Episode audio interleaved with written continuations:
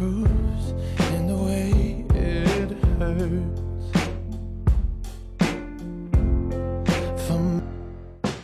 Recorriendo Sabores es un magazine gastronómico. Te vas a enterar de los últimos lanzamientos de vinos, las novedades de los restaurantes, hoteles, turismo, coctelería y todo lo relacionado a la industria. Los martes a la noche te invitamos a un exclusivo banquete radial donde vas a poder disfrutar como un verdadero sibarita. Vas a viajar a través de los aromas, sabores y texturas. Con Jackie Hapkin despertarás tus sentidos en Radio Porteña 89.7 Recorriendo Sabores. Buenas noches, bienvenidos a la nueva emisión de Recorriendo Sabores por FM 89.7 Radio Porteña. Hoy es un programa muy especial, estamos de festejo, cumplimos 100 programas al aire de nuestra tercera temporada y en la ciudad de Buenos Aires, Argentina, nos encontramos con una temperatura agradable y primaveral de 20 grados. Tenemos un gran programa porque vamos a estar entrevistando al chef Anthony Luisa Duriz de Mugaritz desde España. Y también estaré desde México hablando con Sebastián Maggi, cofundador de Vinesense. Hoy tenemos varios sorteos para los oyentes del programa. Eh, sorteamos una caja de Los Anse Espumante que se tienen que comunicar a la radio respondiendo mm, la pregunta que es muy fácil, bien, que los vamos, si ustedes prestaron atención o vieron las redes sociales, es qué varietal de vinos blancos elaboran los Anse. También sorteamos una caja de dulce natural de la bodega Valle de la Puerta y la consigna es en qué valle se encuentra esta bodega. Seguimos con los sorteos y tenemos una caja de Malbec de la bodega Los Coros. Tienen que responder diciendo en qué región se encuentra esta bodega. Bien. Y como el programa es Recorriendo Sabores, también tenemos un set de seis especies ahumadas de Fumé Taller de Sabores. Queremos que respondan, digamos, una trivia muy fácil de dónde producen, digamos, estas especies ahumadas. Bien. Sorteamos también eh, de Don Humberto, tres picadas a elección. Y la pregunta es, ¿en qué localidad queda este, digamos, este almacén boutique de fiambres y, bebidas y demás? Es muy fácil. Y por último, tenemos Bonomitos Pastel, que sorteamos tres budines, también a elección. Tienen que responder cuál fue la última recomendación que dimos en el programa pasado. Para participar, tienen que comunicarse al teléfono a la radio, que es el 11 69 13 47 18. Y bueno, la producción está recibiendo, digamos, sus respuestas. Y si no, también se pueden dejar, digamos, su mensaje y la respuesta en arroba recorriendo sabores soc en Instagram. Bueno, les cuento que pueden sintonizar la app de la radio desde el Play Store, App Store o si no de la web www.radioporteña.com.ar y sintonizarnos de cualquier ciudad, parte del mundo. En Facebook, eh, las redes sociales son Recorriendo Sabores, como bien había dicho antes. Eh, en Instagram es arroba recorriendo sabores soc y mi Instagram es arroba Jackie Hapkin. Los martes por la noche nos sentamos a la mesa juntos. Te esperamos en Recorriendo Sabores.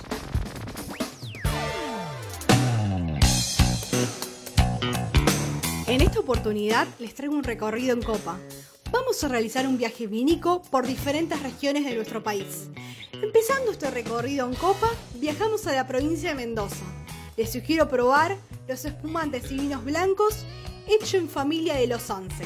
Para conocer más de estos espumantes y vinos blancos que marcan tendencia, pueden ingresar a su Instagram, arroba los Anse Espumantes, y en Facebook los pueden encontrar como los Anse.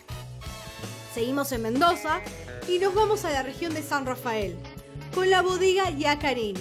Fue fundada en el año 1903, donde cada uno de sus vinos relatan una historia única. Conocí más ingresando en su web www.bodegayacarini.com.ar y en redes sociales los pueden buscar como arroba bodega.yacarini. Siguiendo con este viaje en copa, nos vamos a la provincia de La Rioja, al Valle de Famatina. Les recomiendo la bodega Valle de la Puerta, donde producen vinos de excelente calidad en Chilecito. Un verdadero desafío bajo las condiciones climáticas extremas de la región. Para más información pueden ingresar a www.valledelapuerta.com o en redes sociales nos pueden encontrar como arroba bodega Valle de la Puerta. La comunicación se encuentra a cargo de Agencia Trade. En redes sociales los pueden encontrar como arroba agencia Trade Press. Continuamos con este viaje vínico y nos vamos a la provincia de San Luis, con Bodega Los Coros. Producen el 100% de sus vinos en viñedos propios. Encontrarán un terroir único por sus sierras y llanuras. Para más información, ingresa a www.loscoros.com o en redes sociales los pueden buscar como arroba bodega los coros. Y volvemos a la provincia de Mendoza, a San Rafael, donde les sugiere una propuesta innovadora. Son vinos con un nuevo paradigma de elaboración. Los cortes son poco ortodoxos, están creados a partir de varietales atípicos, en equilibrio imperfecto, encontrarás una propuesta diferente, donde buscan conectar con la tierra, intentan honrar los valores de la naturaleza que se expresan en todo el universo. Actualmente cuentan con blend de criollas, blend de argentinas y blend de tintas. Son vinos naturales con mínimas intervenciones. Para más información pueden ingresar a su página web www.equilibrioimperfecto.com o en redes sociales los pueden buscar como arroba equilibrio imperfecto. Seguimos en la región de Mendoza y les sugiero probar los vinos de la bodega Luminis, donde elaboran vinos con un gran sentido de lugar. Son vinos que reflejan lo más claramente posible las regiones o apelaciones de donde provienen las uvas de viñedos que cultivan. Tienen como filosofía enológica que cada viñedo relate su propia historia, donde expresan sus regiones y las particularidades de la zona de los vinos que elaboran. Para más información pueden ingresar a www.luminis.com.ar o en redes sociales los pueden buscar como arroba vinosluminis. Continuamos con este recorrido y les recomiendo los vinos de Alma Austral de Francisco García Burgos, donde busca encontrar la expresión de los diferentes territorios de Mendoza en cada una de sus botellas que elaboran. Tienen como identidad la expresión de la fruta, frescura y elegancia que identifica a los vinos de Alma Austral. Pueden ingresar a www.almaaustral.com.ar, redes sociales, los pueden buscar como arroba Alma Austral. Seguimos en Mendoza y les recomiendo la bodega Cuarto Surco. Es una bodega familiar del Alto Valle de Uco. Son una familia con tradición con más de 80 años de experiencia y conocimiento en el mercado. Es un homenaje a los ancestros, se rescatan las raíces familiares y es una apuesta fuerte a la innovación a través de elaborar vinos fáciles de beber que toquen el corazón del consumidor. Pueden encontrar más información en su página web www.cuartosurco.com o en redes sociales los pueden buscar como arroba latentewines. Recorriendo sabores para disfrutar las cosas buenas de la vida. Recorriendo sabores. Recorriendo sabores.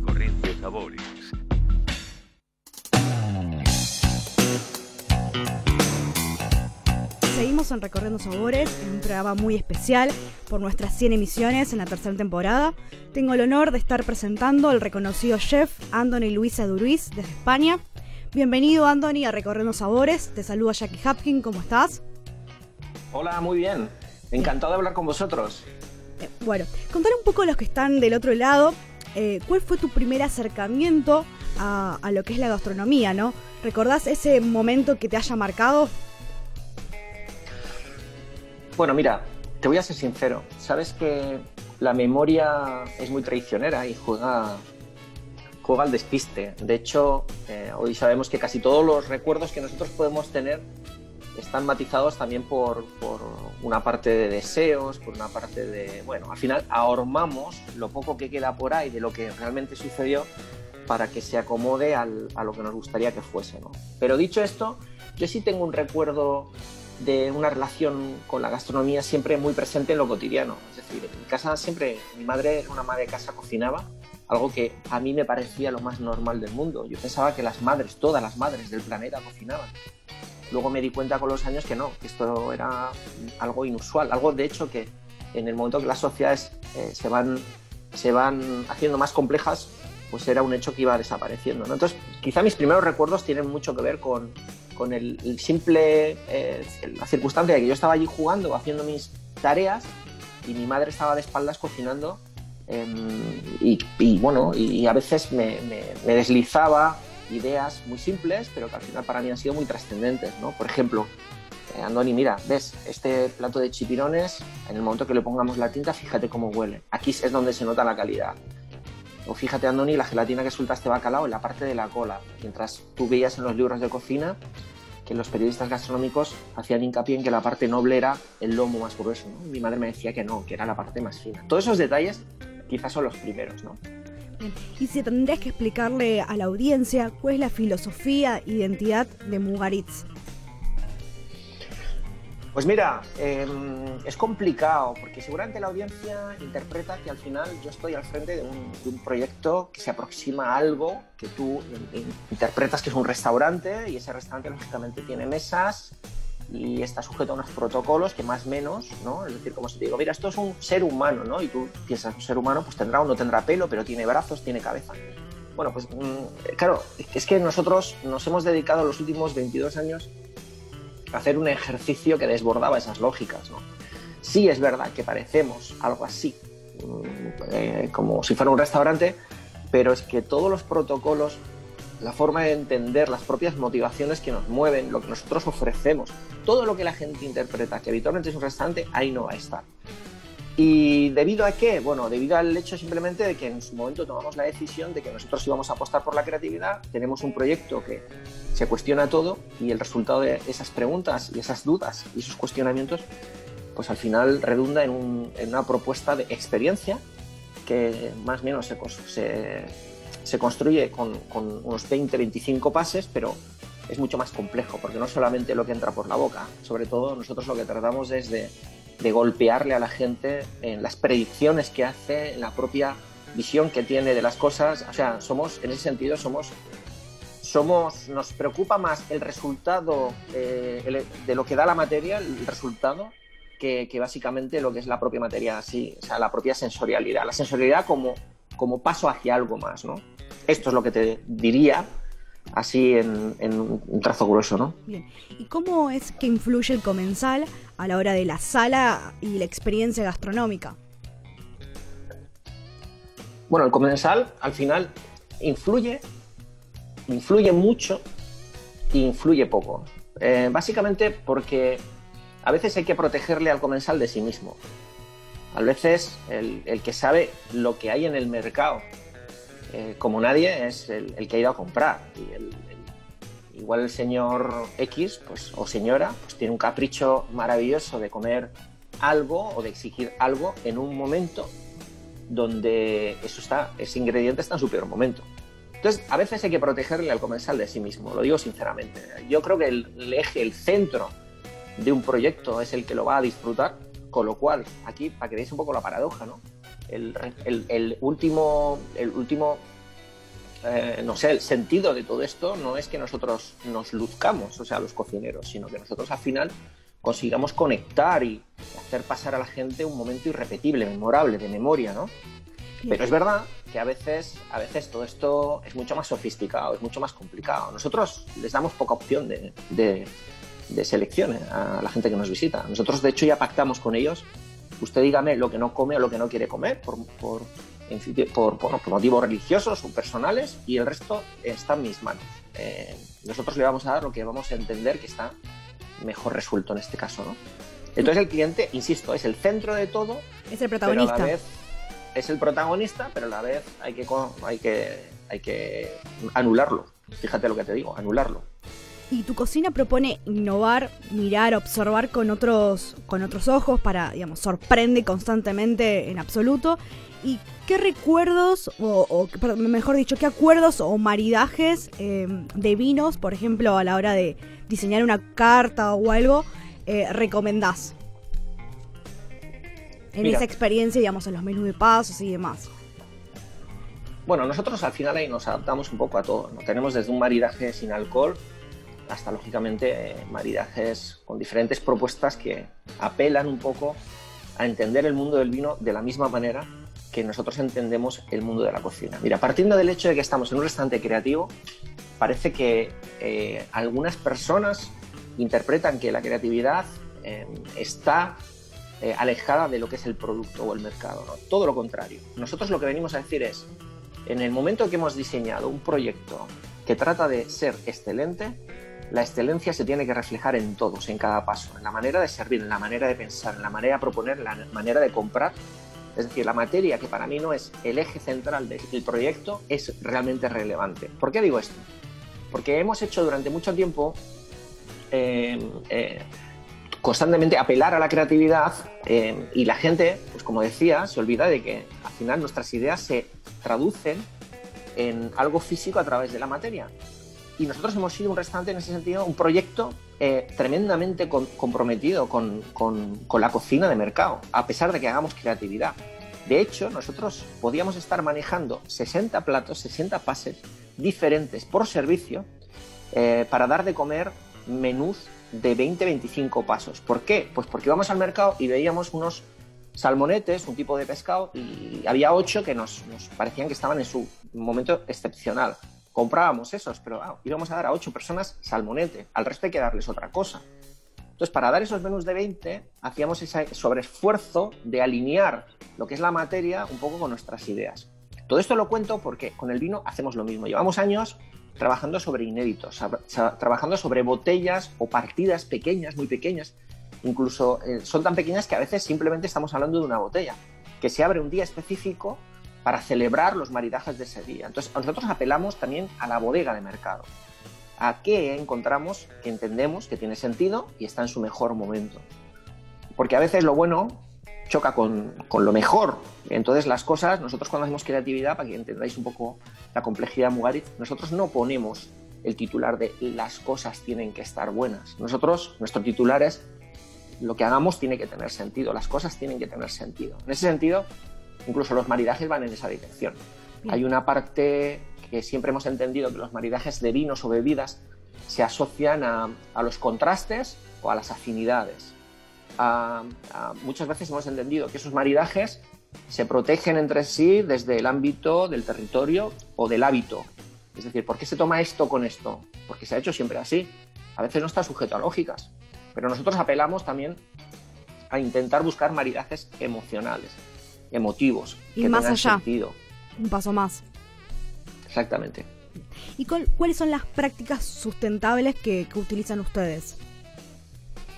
Pues partiendo del hecho de que como seres humanos que somos, todo lo que hacemos es insostenible, es decir, eh, cualquier situación que tú plantees que deje poco rastro, pues bueno, en, la- en la medida en la que estamos ahí ya estamos teniendo una intervención ¿no? sobre, sobre el medio. A, a veces menos eh, conflictiva de lo que parece, pero tú date cuenta que al final somos un espacio ocupado, invadido por 50 personas que lo defienden y que de alguna manera eh, reciben anualmente, este año no, porque es muy, muy singular, extraordinario, pero reciben gente que nos visita desde 70 lugares distintos del mundo. Nosotros eh, tenemos una relación con lo, con lo, eh, local muy cuando no estaba ni de moda, cuando todavía no siquiera era una bandera. Nosotros siempre hemos consumido producto lo- de- del territorio, lo más cercano, pero básicamente por el motivo de que para nosotros la sostenibilidad no solamente tiene que ver con el medio ambiente, eh, hay una sostenibilidad en paralelo que es la sosteni- sostenibilidad cultural. Nosotros prácticas que hemos llevado desarrollando durante cientos, miles de años y ahora mismo pueden verse peligrar simplemente porque llegan nuevas modas o porque llegan nuevos discursos o porque simplemente llegan nuevas economías o nuevos productos que de alguna manera generan un concepto de top manta. Yo no sé si tenéis ahí el concepto top manta, que es cuando alguien está vendiendo una película copiada a un precio muy bajo, ¿no? Eh, eh, como un pirateo, ¿no? Pues eh, hay un pirateo en el mundo alimentario. O sea, a veces entendemos que hay productos que eh, se han disparado de precio los de toda la vida y no es cierto. Han venido otros a distorsionar la imagen que tenemos de las cosas. No es que se haya subido de precio, siguen al mismo precio, más o menos, eh, que hubiesen seguido en una situación normal. Lo que pasa es que los mercados se han vuelto locos.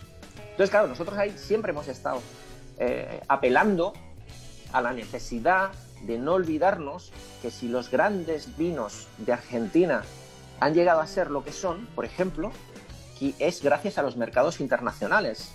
Porque si el vino en una zona muy concreta, pongamos Mendoza, solo se lo, consumieran las poblaciones alrededor de, bueno, colocadas ahí en, en, ese espacio en Mendoza, pues el vino sería mucho más. No tendría una aspiración de excelencia, no tendría una aspiración de superación, sería un vino simplemente para resolver pues una necesidad muy básica. Bueno, pues esto es la gastronomía. La gastronomía tiene mucho que ver con el desafío, tiene que ver con la mejor expresión, la mejor versión posible de las cosas.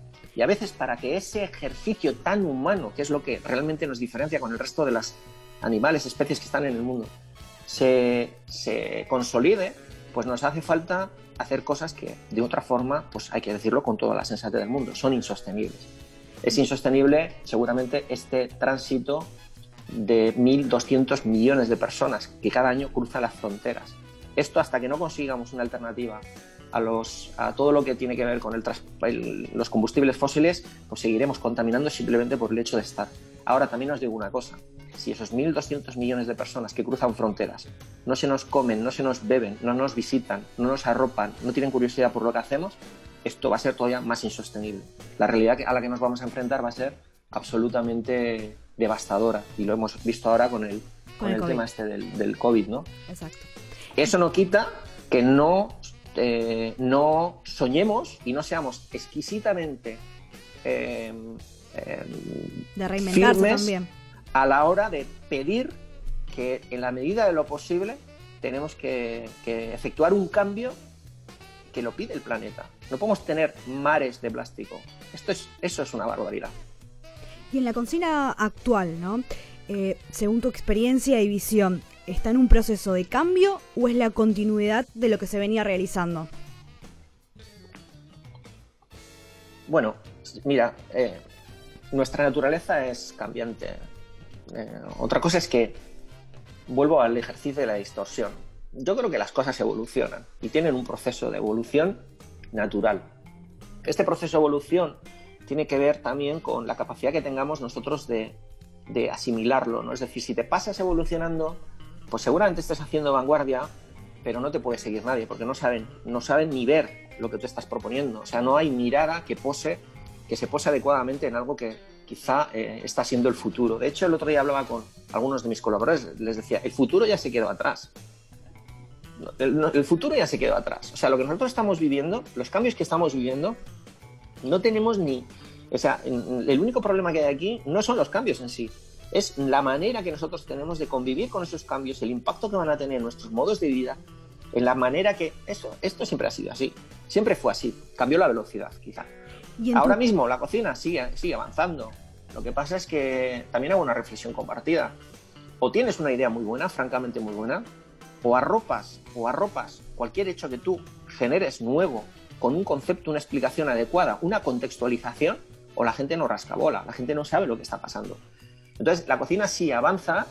Eh, de, hecho, de hecho, te diré que avanza como nunca, pero, pero, pero tampoco Mm, creo que se transitan caminos eh, especialmente extraños ni exóticos. Yo no sé qué entiende la gente por creatividad en cocina. Yo le puedo demostrar a cualquiera que a veces un pequeño cambio eh, aparentemente mm, sencillo puede ser realmente a la larga un cambio disruptivo.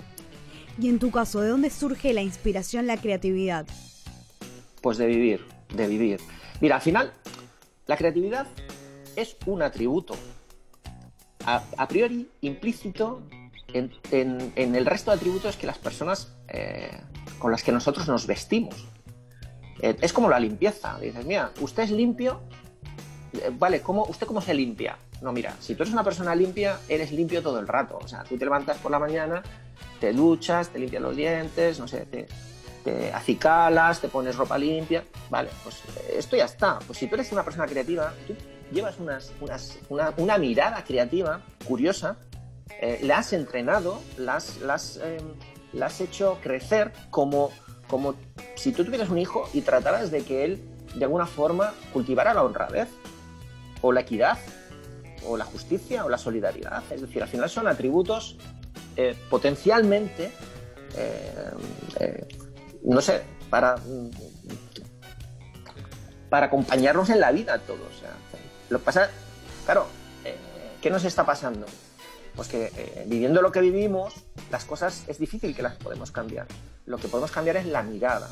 Y hay mucha gente pues que es escéptica por naturaleza y vive muy bien en- con su capa de Batman escéptico, descreído, donde nada tiene sentido y donde todo tiene un final que se aproxima mucho a esa manera eh, apocalíptica de, ver el mundo. Y por eso están, existen los negacionistas de- del COVID y hay gente que no se vacuna y también hay gente que, que piensa que la Tierra es plana. Pues todo esto sucede pues porque al final cada uno cultiva la- la- la- pues bueno, los atributos que puede, voy a decir que puede. Yo apelaría a, a sacar la mejor versión de- del ser humano. La mejor versión del ser humano tiene que tener unas dosis de ingenuidad, debería tener una, absolutamente por naturaleza, una, unas dosis increíbles de generosidad y solidaridad y, por supuesto, eh, apelo a que no perdamos esa mirada creativa frente a todo, incluso frente a los problemas. ¿Y en qué momento o etapa se encuentra España hoy en, en materia culinaria, no? ¿Y hacia dónde tendría que enfocarse? Bueno, España está bien enfocada en materia culinaria. O sea, España tiene. O mejor dicho, continuar, buen- ¿no? También. Bueno, tiene un buen número de, de restaurantes creativos eh, y restaurantes de alta cocina no creativos, eh, restaurantes gastronómicos, que diría, que diría en, en la Wikipedia. Y son proyectos que están muy consolidados, pero al final también hay que entender un poco el contexto de las cosas, ¿no? Ya son muchos años de trabajo. Yo, si, si os cuento que Mugari tiene 22 años, quiere decir que, ahora mismo yo convivo con, con- con proyectos que tienen 30, 40, 50 años. Aquelarre tiene 50 años. Es un sitio que ha evolucionado, ha sabido transitar lo- en, en el tiempo a través de modas y a través de tantas cosas. Siempre eh, uno da igual lo que haga, que sea creativo ¿no? o que sea eh, más apegado a un tipo de cocina local. Lo que sí debería apelar es, o debería de tratar es de, de- de- de hacerlo lo mejor posible, de nunca olvidarse de que al final el trabajo eh, del artesano es eh, otra vez y mejor, y mañana otra vez y mejor, y pasado otra vez y mejor. Es decir, que no, no demos por bueno todo, por válido todo. En ese sentido, en, en España no hay problema. España eh, es un, un país que, que antes del pre-COVID, o sea, antes recibíamos más de 80 millones de turistas al año, creo que 86 millones de turistas. Es uno de los dos, tres destinos más visitados. Al final, ahí hace falta, eh, o conviven con, es- con esas visitas, convive toda nuestra, una estructura extraordinaria de servicios, entre los que están los, los restaurantes, que eh, ahora mismo proponen una oferta como nunca se había propuesto. Tú ahora mismo tienes eh, tantas tradiciones que se pueden mostrar en proyectos muy nobles, pero no solamente tradiciones, sino maneras de ver las cosas, o sea, eh, cosas hibridadas, proyectos que hibridan. Hay un montón de, oferta de mucha calidad y en ese sentido eh, yo creo que España va avanzando a su paso.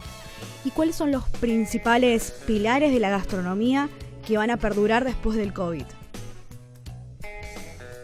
Bueno, al final hay que entender que, que la gastronomía es uno de los, quizá, bueno, no, no va a escaparse, ¿no? Va a ser uno de los sectores también que va a estar golpeado por este nuevo mundo digital en el que la gente pues, se compra los viajes por internet, en el que la gente ya no, no va a los mercados porque pide por, por, por, eh, plataformas productos e incluso comida y tal, ¿no? Pero, pero el, el restaurante gastronómico es mucho más, ¿no? Es una, una experiencia y esto lo tienes que vivir, lo tienes que, lo tienes que, bueno, pues que de alguna manera lo tienes que, eh, tienes que participar de ello. Y, van más allá de cómo evolucionemos, siempre va a haber eh, en diferentes estratos con diferentes posibilidades económicas, pero el, ser humano es bastante hedonista, eh, o sea, es decir, aunque un señor o una señora come una cosa muy sencilla, muy popular, en el un choripán, pues puede ser la cosa más más em, popular del mundo, más sencilla del mundo, pero esconde también un, un- un ejercicio hedónico, ¿eh?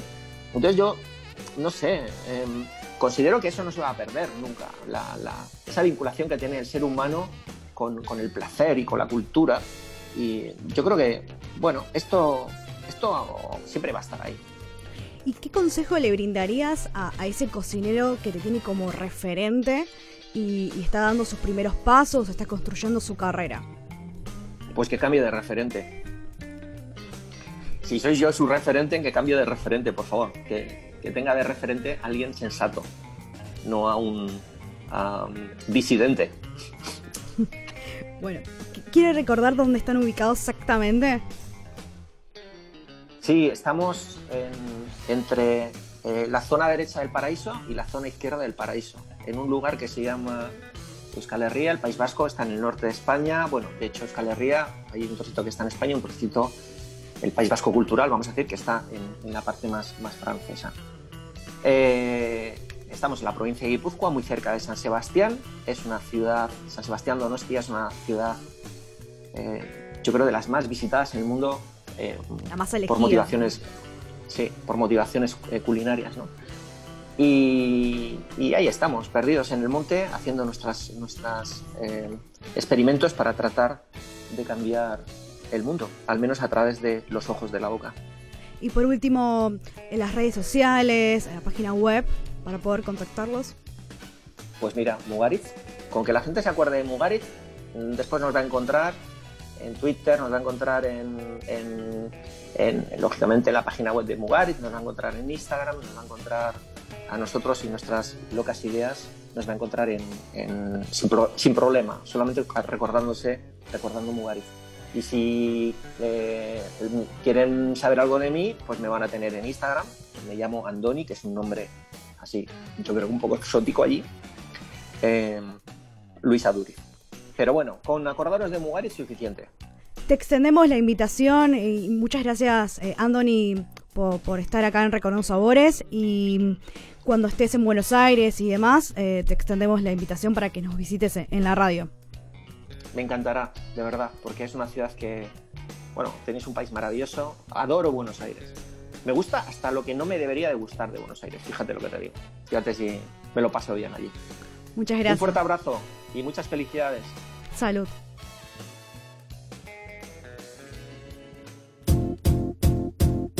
It might seem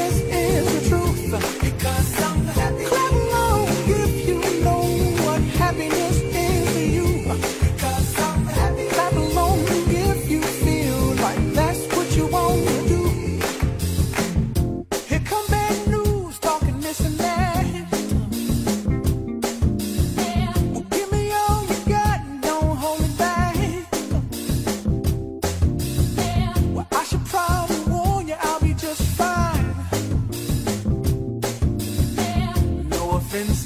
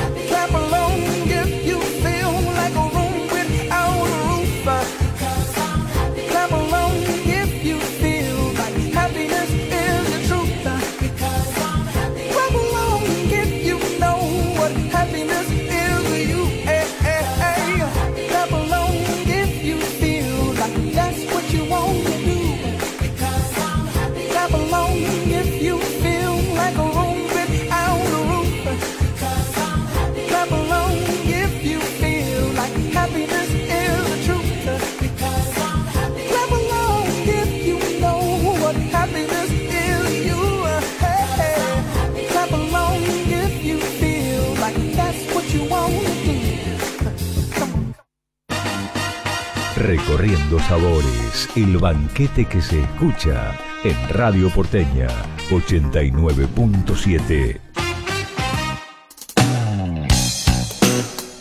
Seguimos en Recorriendo Sabores, en el aniversario por los 100 programas en nuestra tercera temporada y tengo el placer de estar presentando a un referente del mundo de la gastronomía, vinos y bebidas en América Latina, Sebastián Maggi desde México.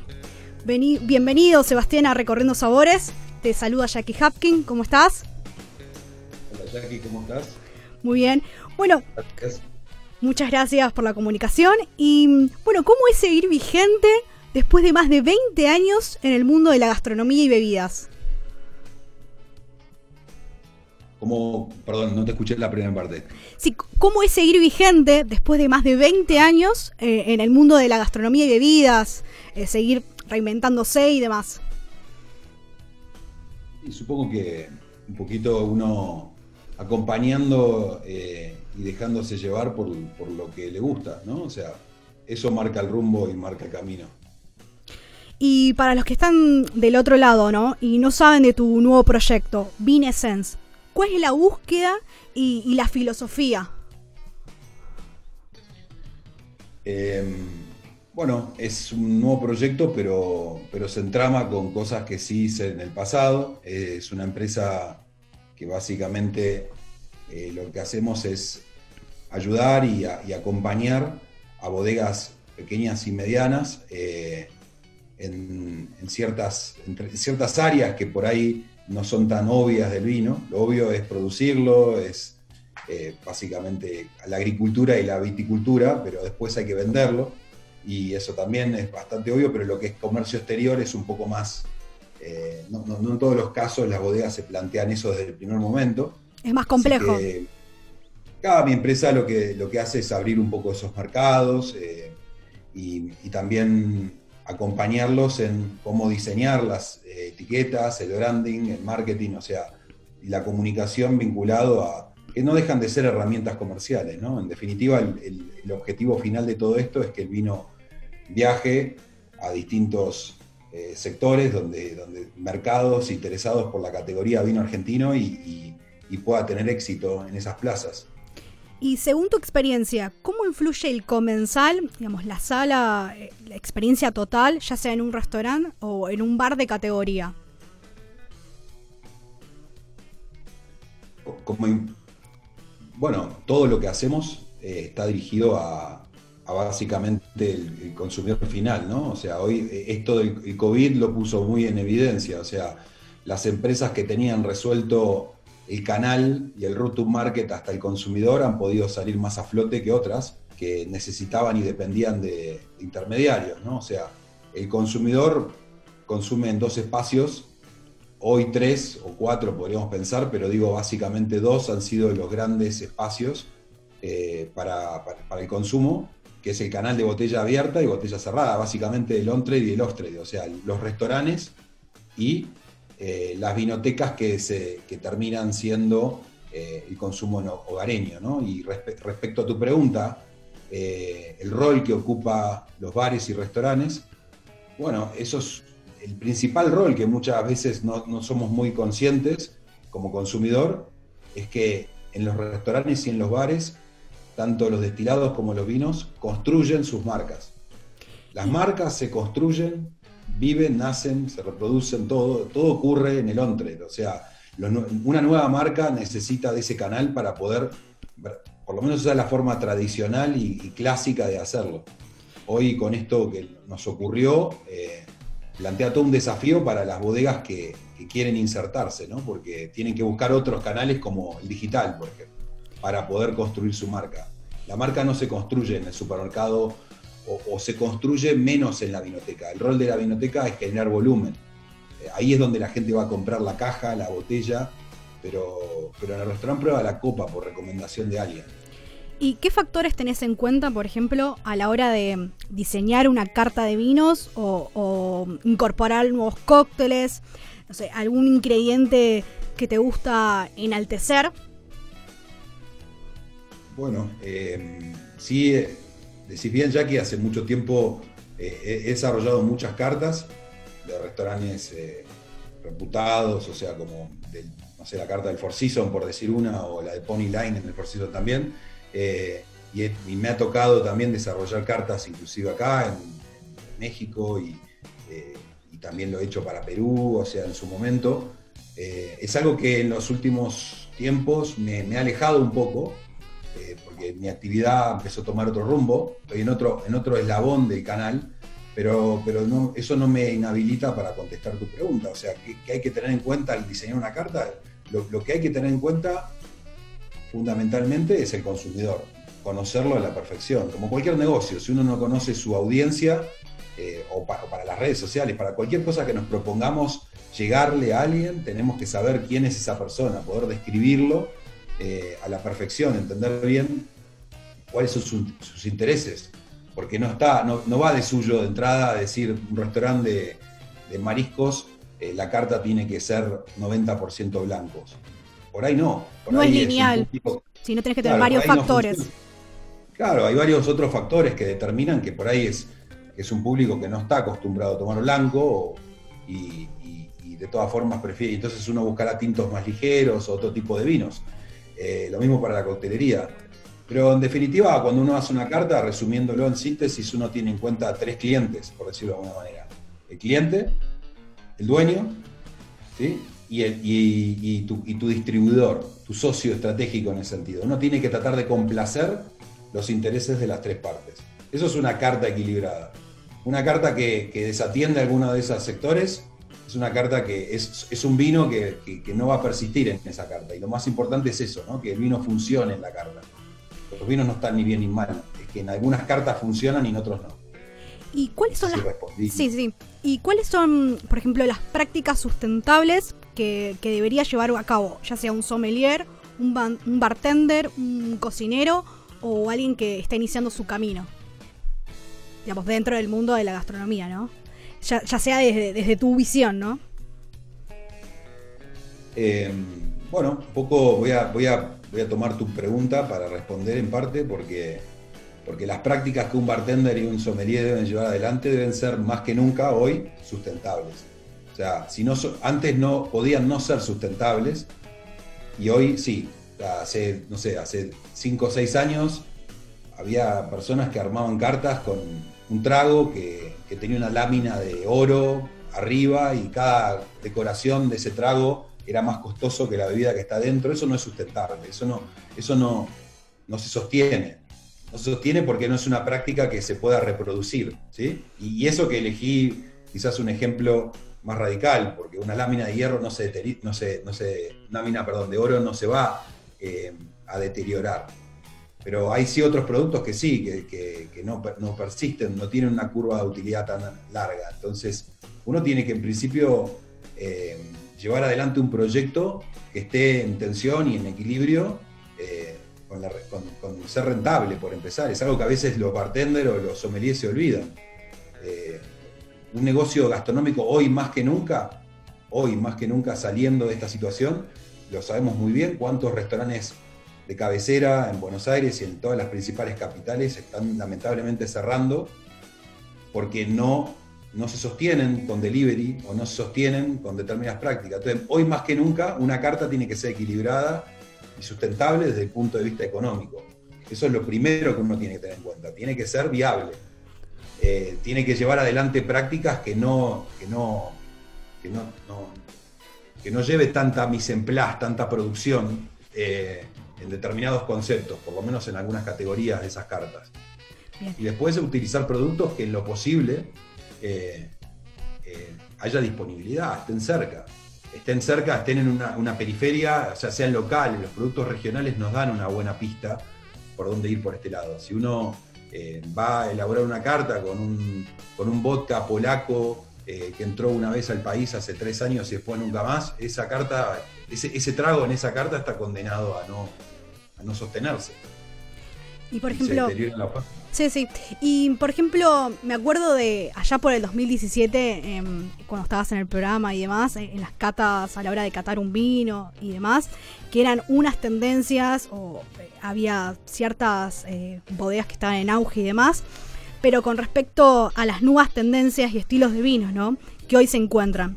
em, qué, qué tendencias hay y, y qué prefieren el consumidor en el respecto al, mundo, ¿no? Si vamos más allá, a cómo estás en el comercio exterior y demás, ¿cuál es la tendencia, diríamos, mundial hoy por hoy? ¿O qué es lo que se viene después del COVID, podríamos decir? Eh, Es una pregunta interesante, amplia y, seguramente no tenga la respuesta para toda esta pregunta porque, porque hay una parte que todavía se está, es una historia que se está sigue escribiendo y eso es lo que una de las primeras enseñanzas de COVID es que lo que todo el mundo predijo eh, terminó siendo diferente. Eh, el destino de muchos países que, se proyectaban de una manera terminó dándose vuelta 100 180 grados la cuestión y eso nos pasó a todos. Eh, hay países que están volviendo a entrar en esto y demás, con lo cual, sin hablar de esto, hablando de las tendencias en general, hay, hay, tendencias en cada uno de los segmentos del mercado. Eso es lo que importante. No existen, hay notas que siempre a fin de año se escriben y hablan de las 10 tendencias del 2021, no sé. Y las tendencias, en realidad, eh, hay, que, hay que tomarlo en base a, a- a distintas fracciones del mercado. No es lo mismo una tendencia eh, más para, para sommelier y para restaurantes muy eh, o club de vinos muy especializados o vinotecas especializadas, que la tendencia que uno puede ver a nivel eh, grandes volúmenes de vino son distintas. Por ejemplo, la tendencia generales son eh, vinos con menos alcohol, eh, hay categorías como el rosado que cada vez están creciendo más, eh, los vinos blancos inclusive están creciendo mucho. Hay, hay ciertas categorías, por ejemplo, vinos de ciertas procedencias.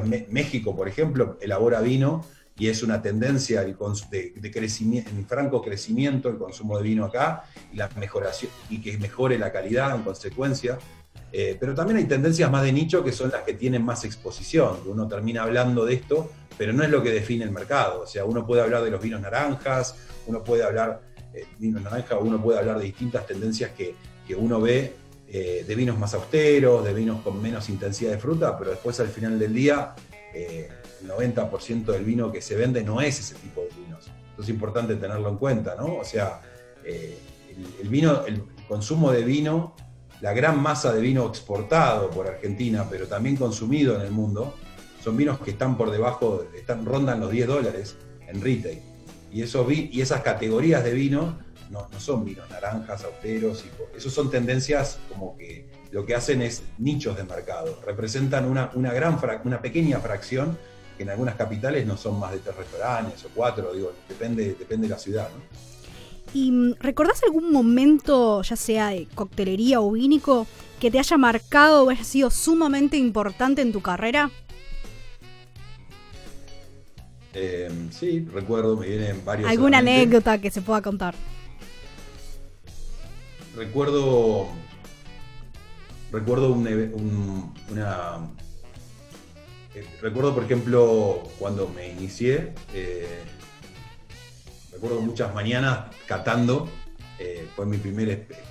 trabajando en Sucre, eso es una época muy. donde aprendí mucho, donde, donde pude probar mucho vino argentino y empecé a como. empezó a empecé a armarme ciertas ideas que, todavía, que no estaban en un texto, o sea, que, que venían producto de la cata.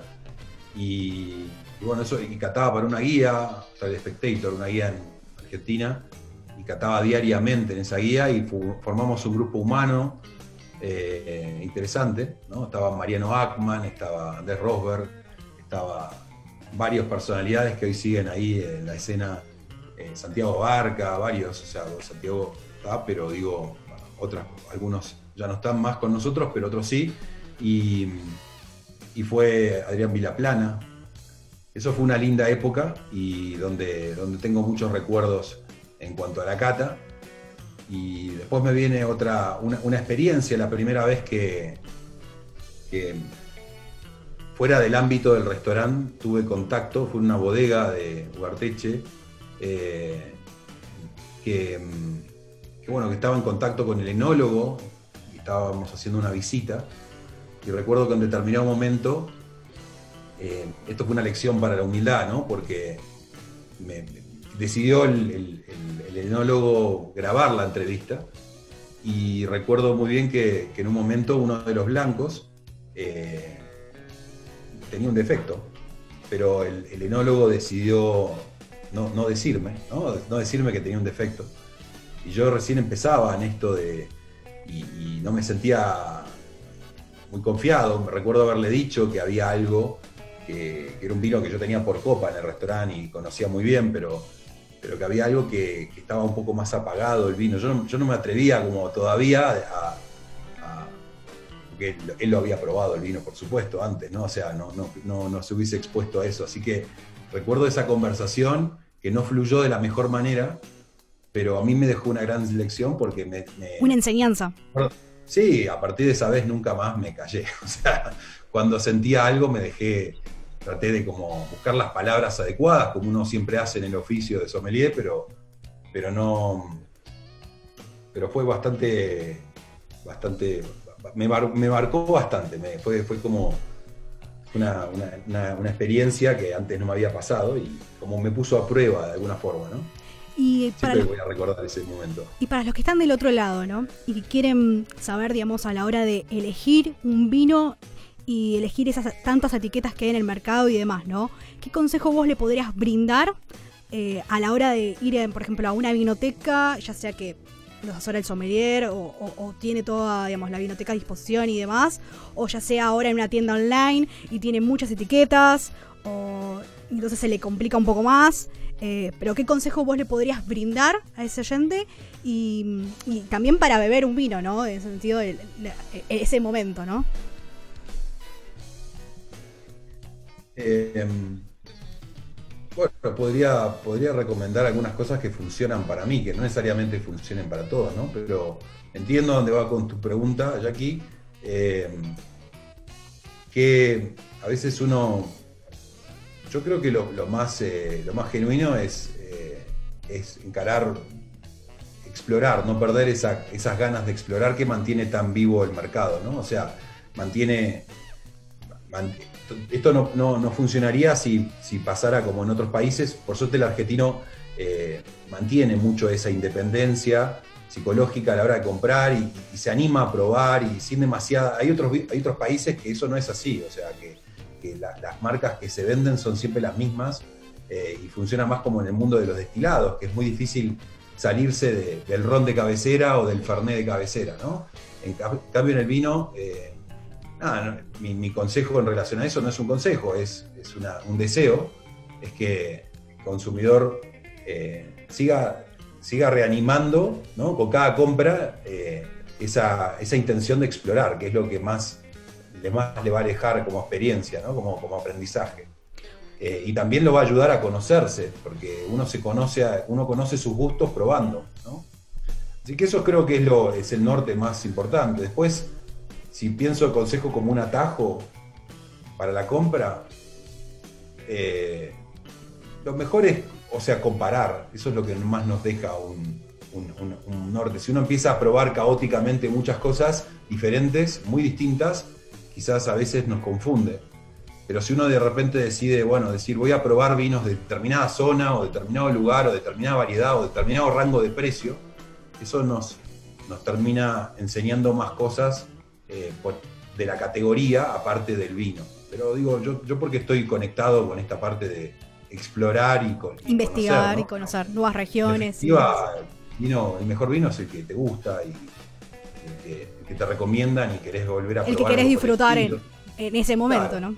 Tal cual. Sí, a un sommelier le puedes decir eso, ¿no? Decirle, me gusta este vino, ¿qué otro vino de este estilo se te ocurre? Para eso están los sommeliers. Es la recomendación más, más fácil, de, más exitosa, por decirlo de alguna manera.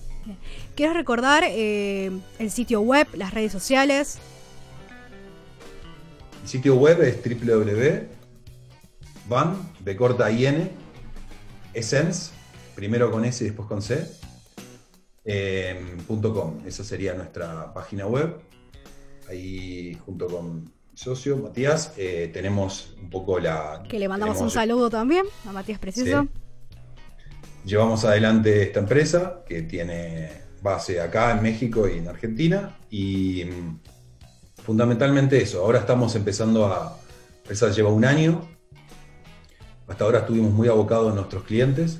Ahora estamos empezando a, a- pensar un poco en, nosotros también, en construir eh, credenciales, digo, básicamente la comunicación y en breve vamos a empezar a, a, esta- a estar activos en, en- en- ya sea en Instagram como en LinkedIn, pero eso todavía no es algo que, y básicamente lo pueden buscar con el mismo nombre. Vamos a estar expectantes a las novedades entonces. Sí, ahí vamos a empezar a postear contenidos que puedan ser de interés para, para nuestros clientes o prospectos o gente de la comunidad del vino, ¿no?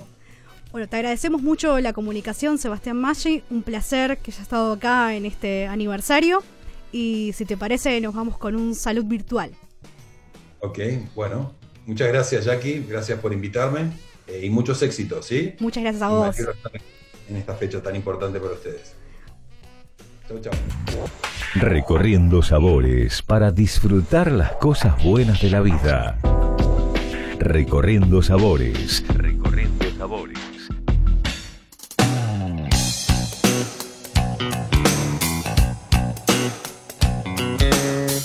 programa especial de aniversario por los 100 programas de Recorriendo Sabores, vamos a realizar un viaje de sabores y vínico donde les sugiero iniciar este viaje en copa y nos vamos a la provincia de San Luis, con Bodega Los Coros. En esta oportunidad seleccioné un blend Syrah Malbec con aromas a ciruela y frutos rojos.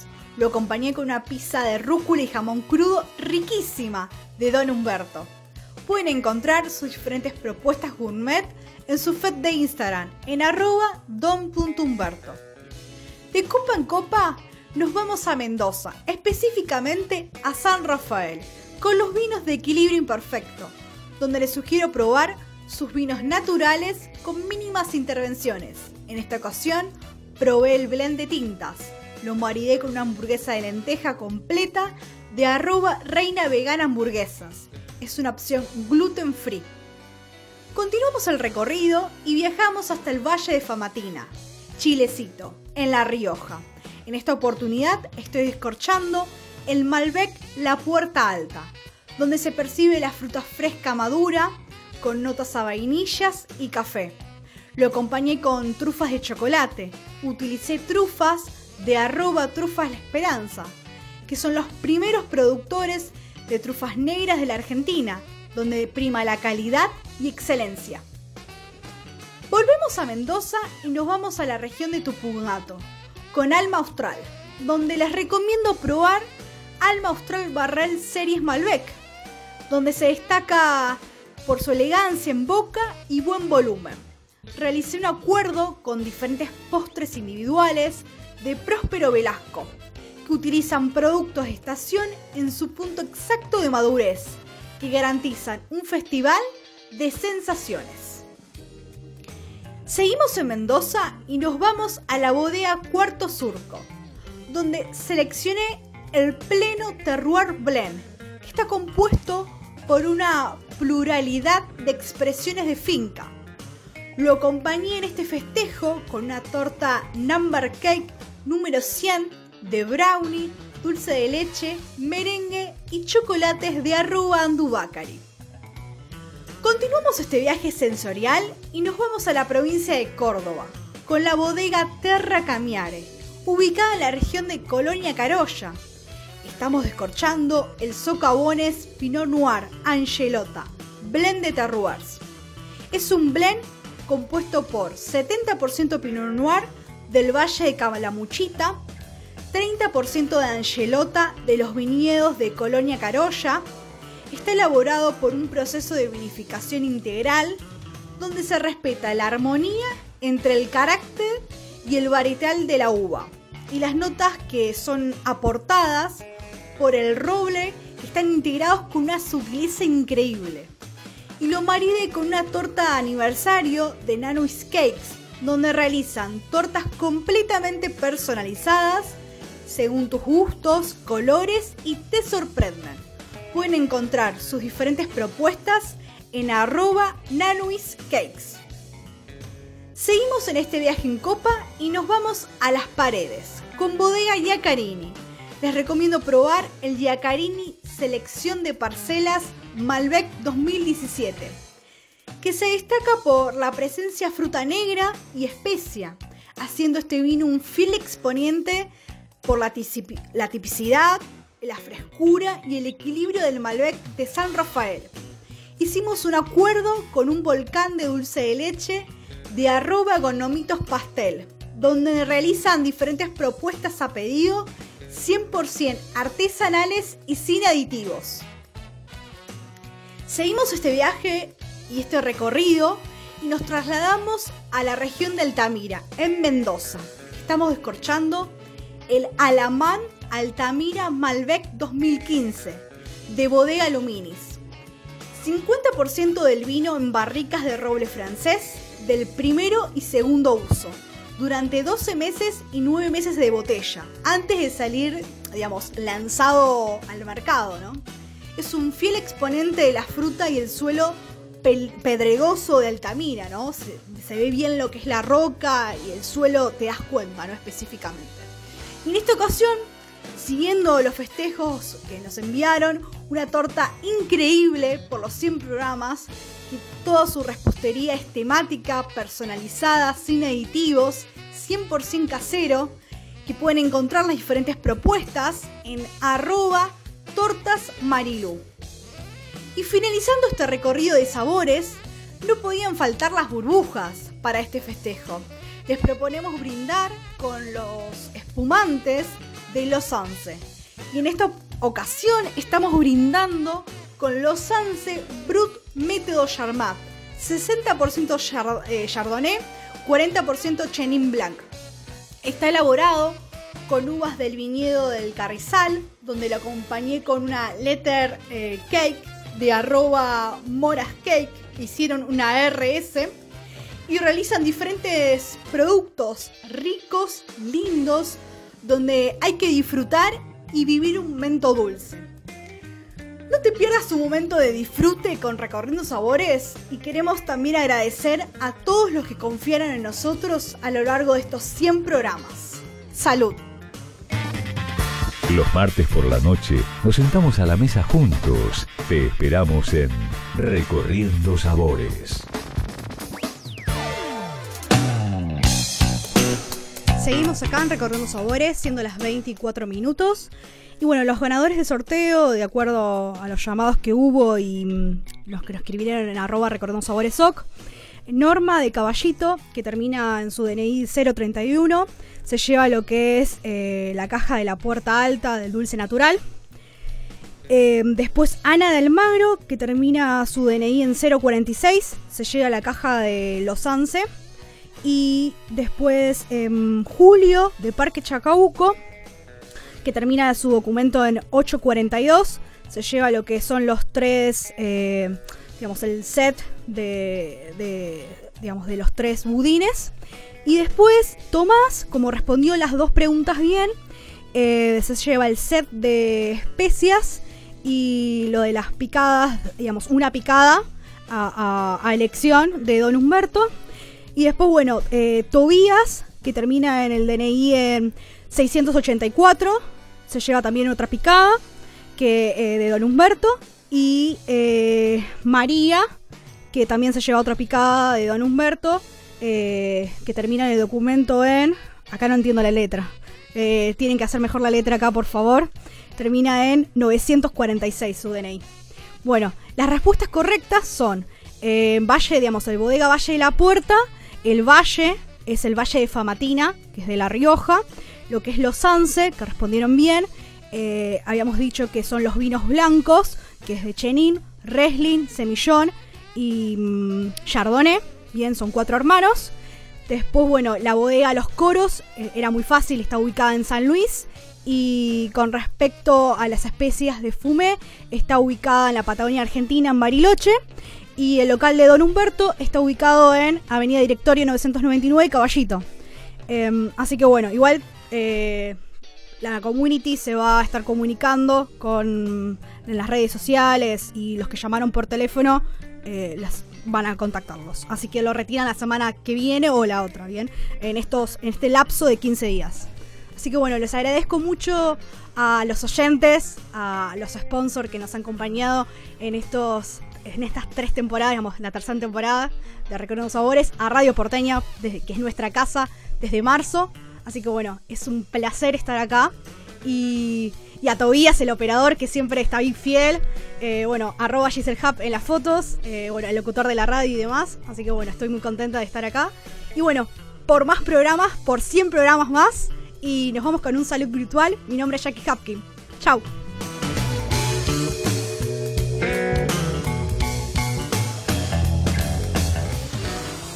Intentando recrear con la música esas imágenes que quedarán en tu mente y en tu corazón para siempre. Radio Porteña 89.7 Sintoniza tus emociones. ¿Sabés que en INEVA podés realizar tu apto físico para el gimnasio, club, colegio o bien para correr una maratón? Te realizamos un completo chequeo cardiológico y tendrás tu apto físico en el día. Atendemos las principales obras sociales y prepagas.